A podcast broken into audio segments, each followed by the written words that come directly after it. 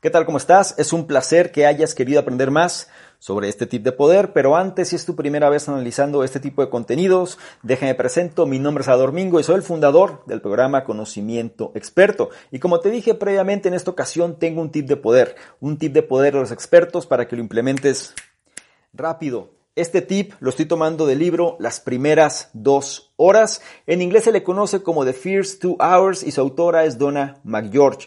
Un libro que nos va a enseñar aprovechar de mejor forma nuestro valioso tiempo. Solemos regalarlo, solemos no aprovecharlo y sobre todo no invertirlo como deberíamos.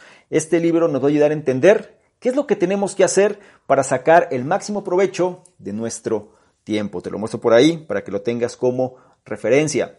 Es importante que te hagas saber que el análisis completo de este libro aún no se encuentra liberado, por lo que si la información que te voy a compartir resulta de tu interés, te invito a que comentes debajo y digas por qué quieres que se convierta en el siguiente análisis en ser liberado. O bien vayas a la pestaña comunidad y votes por el libro en la terna en caso de que se encuentre ahí. Será tu retroalimentación, serán tus comentarios lo que me haga decidir si se convierte en el siguiente análisis en liberarse en el canal. Vamos a entrar un poco en materia y te voy a compartir algunos puntos clave de este libro.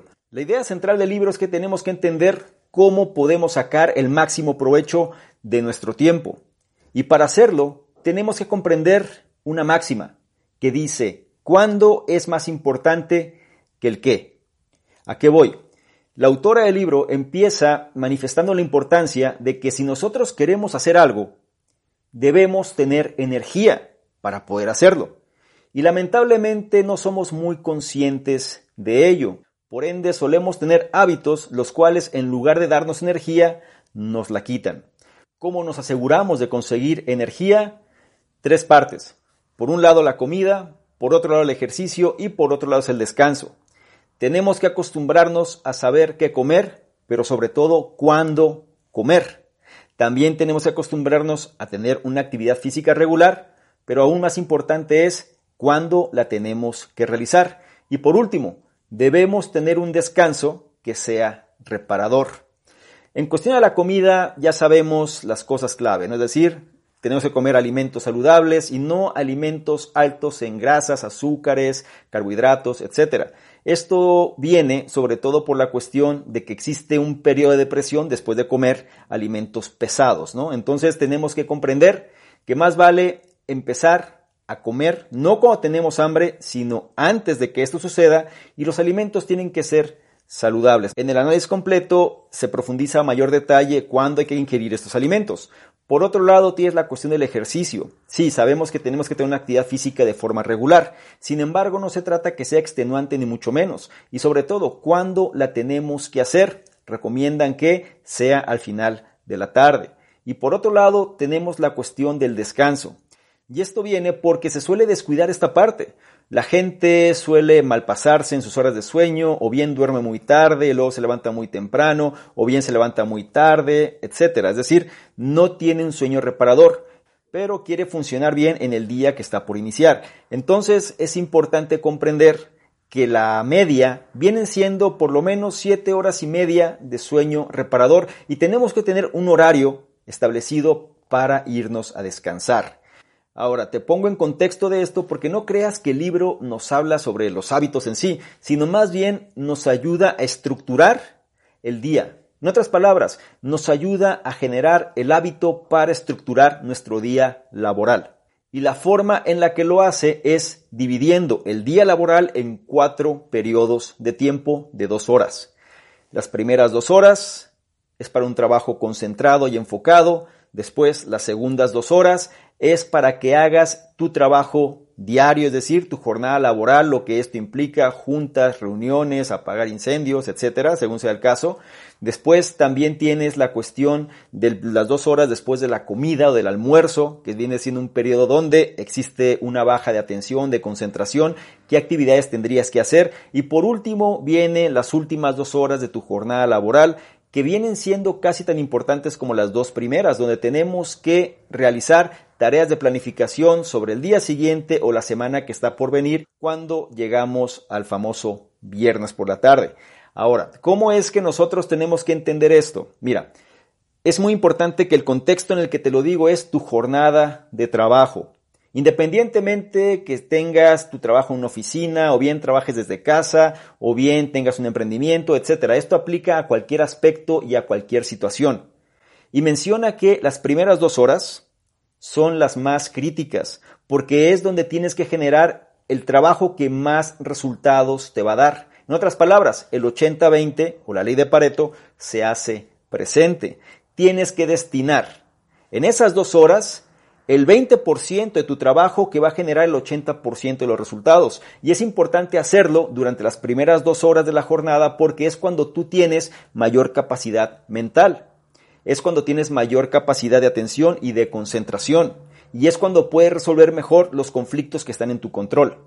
No caigas en el error de empezar el día como si se tratasen las segundas dos horas. Las segundas dos horas es tu jornada laboral regular es un periodo de reacción y espontaneidad. En otras palabras, vas a tener que estar en interacción con tus compañeros de trabajo, asistir a juntas, a reuniones, vas a tener que ofrecer tu atención y capacidad para resolver los conflictos que se presentan en tu día a día. Ahora, la ventaja de esto es que tú ya tienes dos horas previas donde hiciste la mayor cantidad de trabajo, sobre todo que genera los mayores resultados. Y durante las siguientes dos horas todavía tu capacidad de atención y concentración sigue siendo alta, pero ahora la vas a ofrecer al servicio de los demás. ¿Para qué? Para que tu jornada laboral sea productiva. Después viene la cuestión de las siguientes dos horas, que es una vez que llegue el almuerzo. Digamos que tu jornada laboral inicia a las 8 de la mañana de 8 de la mañana a 10 de la mañana la vas a dedicar a trabajo de concentración y atención. Vas a atacar esos sapos, como decía Brian Tracy, vas a atacar ese trabajo difícil. Vas a dedicar tu atención y concentración a resolver problemas que den los mayores resultados.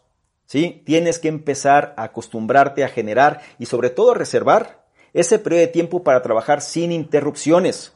Crea el ritual, no permitas que la gente te robe tus primeras dos horas de tu jornada laboral. Para eso vas a tener un periodo posterior de dos horas. Pero en el primer periodo de dos horas es importante que lo dediques a aquello que más resultados te va a dar. Después, sí, empieza la cuestión de apagar fuegos, empieza la cuestión de las interrupciones, de las reuniones, pero no importa, porque es parte del trabajo regular. Y es ahí donde tú tienes que ofrecer tu capacidad de atención y tu concentración para dar solución también a esos problemas. Digamos que iniciaste a las 8 de la mañana, de 8 a 10, hiciste el trabajo de máxima concentración, de 10 a 12, hiciste tu trabajo de jornada regular, es decir, estuviste en las juntas, en los eventos, estuviste en contacto con tus compañeros de trabajo, etcétera, entregaste aquellas cosas que se tenían que hacer, lo normal, ¿sí? Tu jornada laboral. Después viene la hora del almuerzo, vas a comer, y tienes un periodo de dos horas después del almuerzo donde es el famoso bajón de energía, ¿sí? Es cuando te sientes pesado, tienes sueño, te gustaría dormir, no tienes concentración, es válido. ¿Por qué? Porque ahora se está generando un proceso digestivo dentro de tu cuerpo y eso requiere mayor cantidad de sangre y por ende, pues sientes esta sensación de pesadez. Claro, influye que comas también, pero es importante que durante este periodo designes este tiempo para hacer tareas que no requieran una gran concentración y sobre todo que puedan ayudarte a mejorar tu desempeño. Puedes enfocarte en archivar, en acomodar tu lugar de trabajo, puedes enfocar también quizá en responder correos electrónicos según sea el caso, o puedes atender notificaciones, o bien puedes dar un espacio también para recompensarte si es que has avanzado bien durante tus previas cuatro horas. Puedes revisar redes sociales e internet si quieres, te puedes sumergir ahí. Todo esto a conciencia, obviamente, y sobre todo porque ya tuviste un periodo productivo. O bien puedes ponerte en contacto con algún colega, simplemente charlar un poco. O por qué no, salir a caminar, dar un paseo, que te dé el sol. En fin, algo que te reactive y haga que este periodo, que también se le conoce como depresión de atención y concentración, pues no afecte realmente tus resultados. Es importante que también durante este periodo, después del almuerzo, trates de hacer una lista de las tareas pendientes para lo que resta de la tarde. Y esto se da porque las últimas dos horas son casi tan importantes como las primeras dos. ¿A qué voy? En las últimas dos horas tú tienes una vez más como un segundo aire de atención y de concentración. Es importante que dediques ese tiempo para la planificación y para atender aquellas tareas o aquellos cabos sueltos que no terminaron de ajustarse.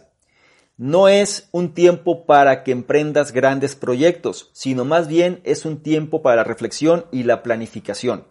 Es importante que durante ese periodo definas la lista de tareas que vas a hacer al día siguiente. Es crítico que lo hagas porque de esta forma cada día le sacas el máximo provecho desde que inicia. Pero como tu capacidad mental está en un nivel alto de concentración otra vez, puedes seleccionar y gestionar cuáles son las tareas que más resultados te van a dar para que puedas completar otra vez el resultado de Pareto, ¿no? La cuestión de 80-20. Esto viene siendo un sentido idóneo, ¿no? Es decir, la forma en la cual podemos administrar nuestro tiempo. Claro, habrá personas que digan, yo no puedo hacer eso porque tengo interrupciones todo el tiempo, o bien hay juntas, o hay diferentes cosas las cuales no me permiten planificar de esta forma. Pienso que cada quien es responsable de poder adecuar este tipo de información a su situación personal. Sin embargo, yo te comparto la información que los expertos dicen que es la manera más eficiente en la que puedes administrar tu día. Y déjame recapitularlo otra vez. Por un lado, las primeras dos horas, trabajo concentrado. No me refiero a las primeras dos horas cuando te despiertas, sino tus primeras dos horas de jornada laboral. Es un trabajo concentrado, enfocado, de alta tensión y tienes que dirigirlo para resolver problemas o bien buscar soluciones a aspectos que te van a generar el 80% de los resultados. No te vas a saturar de tareas, tienes que hacer quizá dos o tres, pero muy importantes las cuales van a generar estos resultados que estás buscando. Por el otro lado, vas a generar las siguientes dos horas para tu jornada habitual. Vas a atender a las personas, vas a estar en contacto con ellos, vas a tratar de asistir a los eventos, a las reuniones que existan, a las juntas y vas a apagar los fuegos en caso de que se presenten. Estas dos horas, en pocas palabras, es ser más eficiente en relación a tu jornada laboral. Después viene el almuerzo y de ahí otras dos horas donde tu capacidad mental va a ser muy baja. Entonces enfócalo en otro tipo de tareas que no sean críticas, que no sean tan importantes, pero que tienen que hacerse de cualquier manera. Y acostúmbrate a recompensarte también. Aprovecha este tiempo para ponerte en contacto con alguien, salir a caminar, haz algo, lo cual te ayude a que este bajón de energía no te impacte tanto es importante que quizá durante este periodo hagas una lista de cosas pendientes que hacer por la tarde.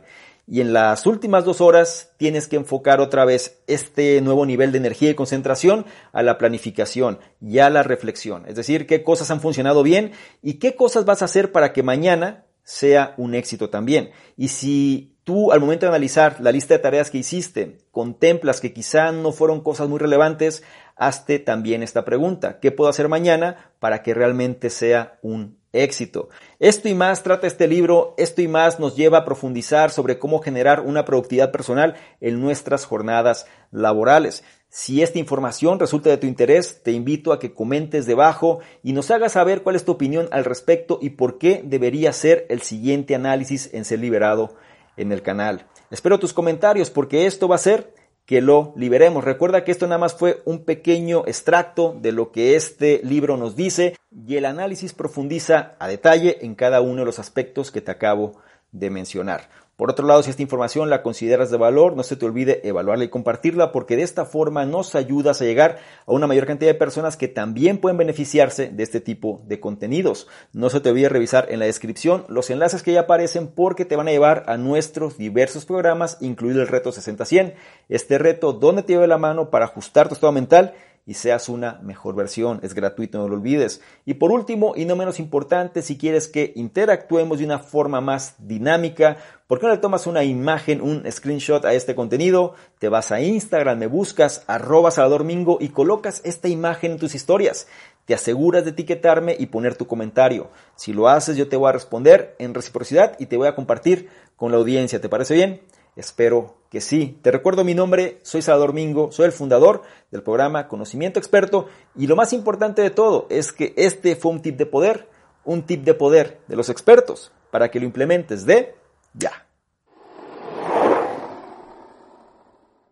¿Qué tal? ¿Cómo estás? Por acá Salvador Mingo, un placer que esté revisando este contenido donde te voy a explicar precisamente qué consiste esta membresía del canal conocimiento experto. Son tres niveles. El nivel número uno, miembros estándar, son personas que quieren tener una comunicación más directa. Es decir, actualmente recibimos muchos comentarios, dudas, preguntas, etcétera, y es difícil responder a todos. Por ende, vamos a diferenciar las personas que tienen un interés genuino de aquellos que simplemente son curiosos y la membresía estándar es la base de ello. Las personas que formen parte de esta membresía van a tener prioridad para poder ser, para que sus dudas, preguntas, comentarios sean respondidas. ¿sí? Es decir, tengan respuesta en relación a lo que están comentando. Por otro lado, también van a ser los elegidos para apoyar en la selección de los libros de la semana. Es decir, actualmente dentro de la sección del conocimiento experto están ahí de libros y vamos a priorizar a estas personas para que sean ellos los que definan cuáles serían los siguientes libros a elegir. Y por otro lado, van a ser las personas que se van a enterar más rápidamente de notificaciones, promociones, información de poder y demás que vale la pena compartir. Son los que van a tener esa prioridad. Eh, la membresía número dos son entrevistas con expertos, personas que quieren de alguna manera profundizar más en su conocimiento y sobre todo apalancarse de otras personas. Vamos a estar generando entrevistas con diferentes expertos, diferentes personas alineados obviamente a la metodología del canal pero que puedan aportar mayor valor todavía en relación a todo este tipo de información y las personas de este nivel son los que van a tener acceso a estas entrevistas. Y el tercer nivel se refiere a las personas que quieren de alguna manera emprender de una forma digital con un branding personal fuerte. Es decir, dentro de los cuestionamientos, preguntas y demás, las personas suelen hacer o suelen preguntar de manera incisiva de qué manera se puede emprender mejor en esta economía de la atención. Bueno, esta opción número 3 te va a permitir precisamente hacer eso, emprendimiento digital con un branding personal fuerte o bien este, esta membresía va o se va a relacionar con emprendedores digitales que quieren reforzar su marca personal. Te invito a que revises los detalles y yo te espero precisamente del otro lado. Chao.